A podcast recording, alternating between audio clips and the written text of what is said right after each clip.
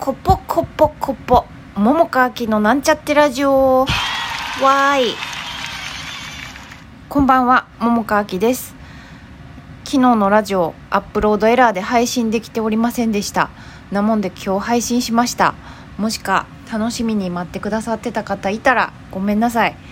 そんな今日はですねお便りご紹介とテーマでおしゃべりしたいと思います。早速ラジオネーム DJ 特命さん。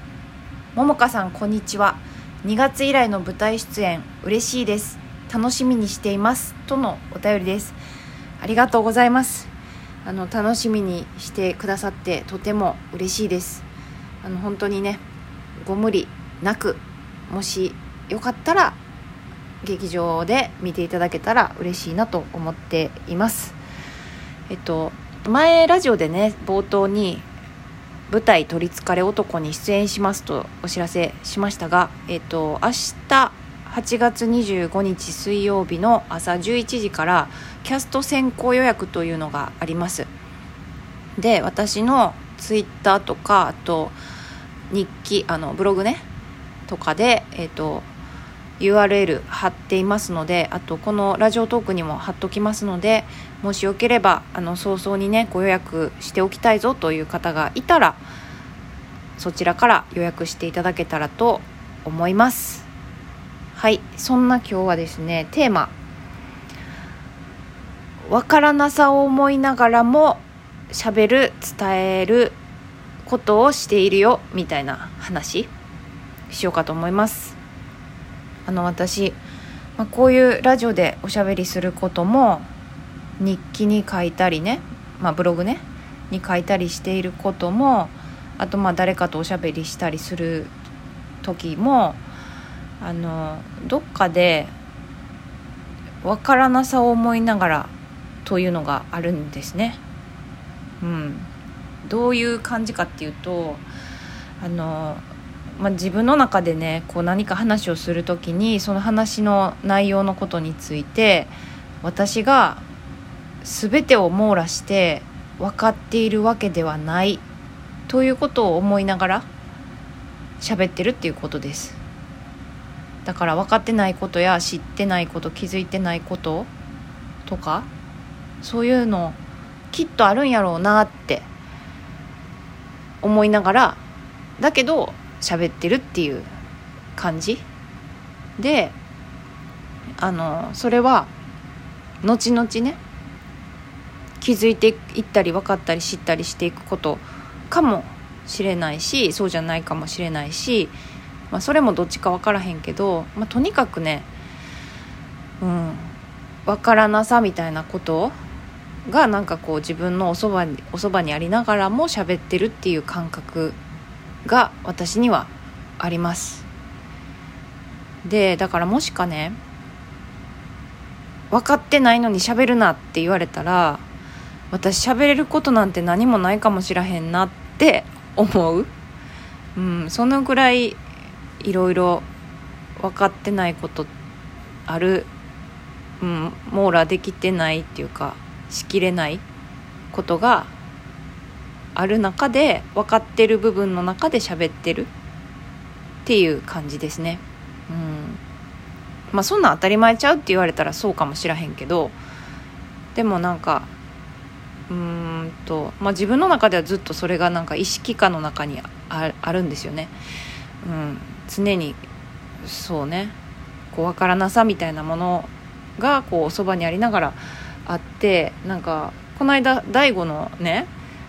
まあ、ちょっとほらお話をさ ラジオで何度か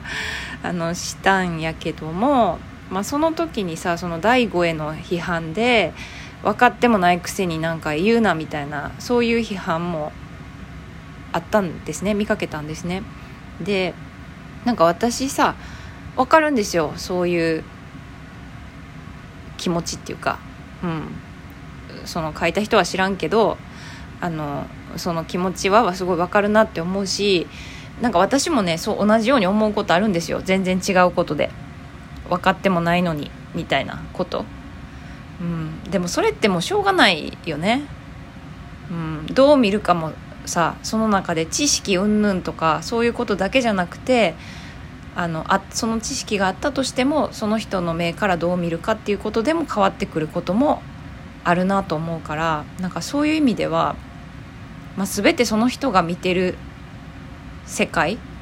でしかないよなとかも思うから、うんまあ、ちょっとそれはちょっと若干横道それちゃうけどでもとにかくねなんか全てのことを分かっててっていうのはちょっと 難しいなと思うんですよ。だからこうマジョリティだけじゃなくてマイマイノリティのこととかでもねそれでも何もかもこうねあのいろんなことを把握できてるんかって言ったら、まあ、そうじゃないなと思うんですよね。で、まあ、演劇とか私さ俳優とか行ってさ、まあ、演劇やったりするんですけどその演劇とか俳優についてもなんか何もかも把握してんのかって言ったら把握してないんですね私は。もちろん知ってることとかねいろいろ教えてもらったり現場でなんかこう自分が身につけたりとかするしてることもあるけれどもでもだからといって何もかも分かってるかっていうと分かってないんです。うん。だからねうんとなんかどこか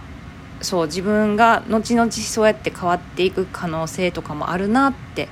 そして今現在は今現在で分かってる中で喋ることしかできないよなって思いながら喋ってるっていう、まあ、だけの話なんですけど。でまあそういうふうに思うときっと相手もそうやろなっていう見方ができるなって思うんですよ。だから分かってもないのにってプンプン怒る必要がなくなるなっていうか自分もそういうとこあるよなってっていうかもう結局そうしかできないよなって。もう歴史なんてさもう本当もうすっごいすっごいすっごいすっごい昔のねもう話やったりとかさそういうことも踏まえていろいろ話してその有名どころじゃなくてもいろんなこと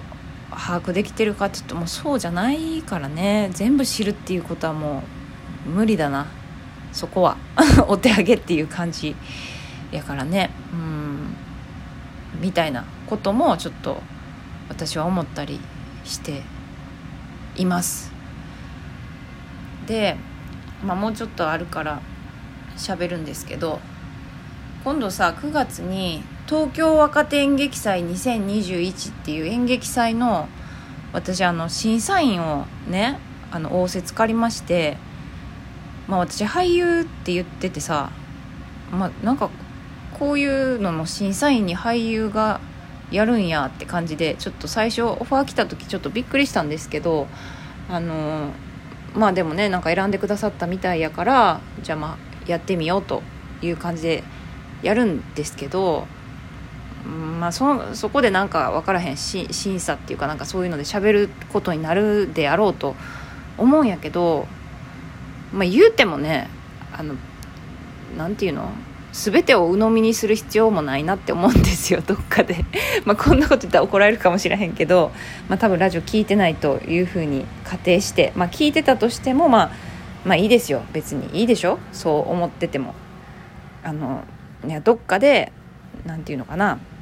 私の言うことを真に受けなくてもいいなって思うんです。所詮。所詮私もあの俳優としてまだまだ学びたいことがいっぱいあるし、うん、これから分かっていくこととか身につけていくこともあるであろう家庭の中の人がただ言うてるだけのことですからね。審査してるだけのことやから、うんまあ、それでなんかこうプラスになるって思ったりなんかそういうねなんか吸収すべきことがもしあればねなんか言ってることでねなんかあればそれはそれでいいと思うんですけどなんかそうじゃないなって思えるようなことはもうスルーしていいなって 私思ってるんですよ。うん。まあ、そんぐらいそんぐらいの感じでいいんじゃないかなって、うん、なのでなのでじゃないか。まあ私はもちろんちゃんとしっかり見てこうななんでしょうね。まあしねこういうのなんかこうコーツつけるのもどうかと思うんですけどねどっかでね。うん。まあでもでもでも、まあ、自分の中で一番これが私にとっては好きだないいなっていうものを、まあ、他の審査員の方もいるので、まあ、その方たちと相談しながら決めていきたいなと思っていて、うん。まあ、そんなこともちょっと思いながらね。でもなんかこう自分はいつも分からなさをこうね。おそばに置きながら喋っているなってそうそれをお伝えしてみました。はい。聞いていただきありがとうございました。ではまた明日。